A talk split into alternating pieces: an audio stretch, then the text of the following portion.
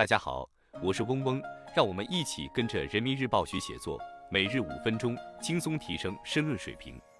今天我们精读的题目是“让小块头迸发更大能量”，来源人民日报二零二四年二月九日的人民时评部分，作者是林丽丽。文章的主题是中小微经营主体发展，采取更有效的措施，支持中小微企业和个体工商户发展，持续激发他们的内生动力。和创新创造积极性主动性，进一步为他们减轻负担，提供更好的营商环境。面向未来，小块头必将迸发出大能量，为我国高质量发展注入强劲动能。以下是文章全部内容：深巷餐馆、便利商超、街头小店变身网红打卡地；智能家电、新能源设备，中国制造走红国际大市场。这些看起来不太相关的经济现象背后，都有中小微经营主体的身影。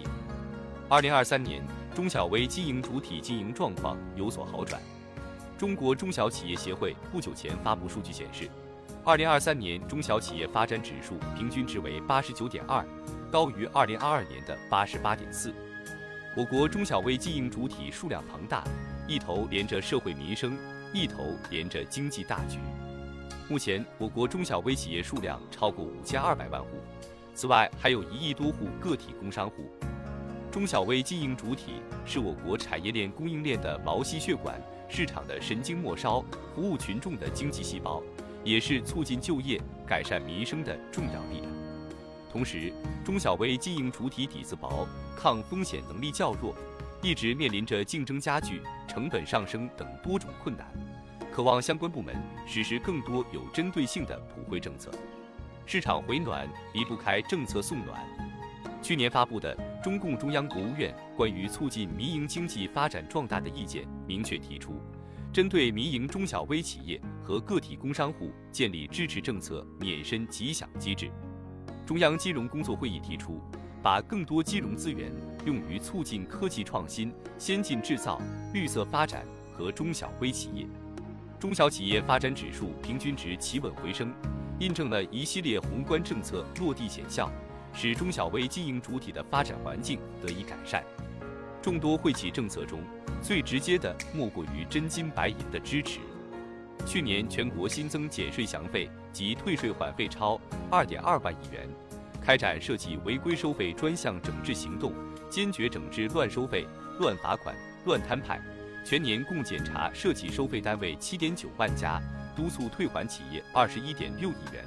鼓励商业银行发行小微企业专项金融债，二零二三年共发行两千六百三十七亿元，真心实意纾困帮扶，实实在在的政策红包，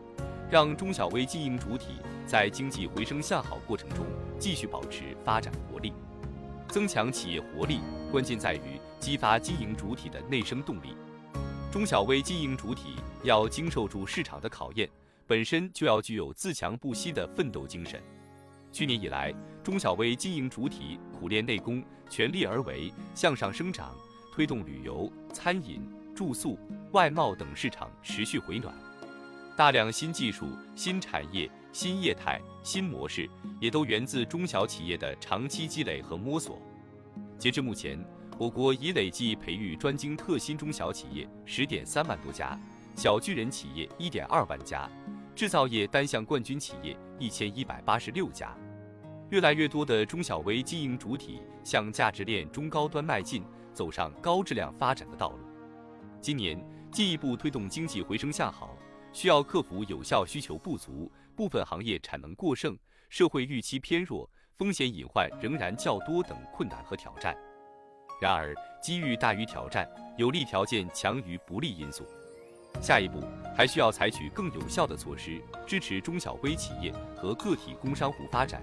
持续激发他们的内生动力和创新创造积极性主动性，进一步为他们减轻负担，提供更好的营商环境。面向未来，小块头必将迸发出大能量，为我国高质量发展注入强劲动能。以上是今日精读的全部内容了。感谢大家的收听，今天我们的精读就到这里结束了，十分感谢大家的收听。本文因编辑发布有所删改，如需获取完整版高清内容，可添加嗡嗡获取。日拱一卒，功不唐捐。希望大家继续坚持学习，你我终将拥有美好的未来，加油哦！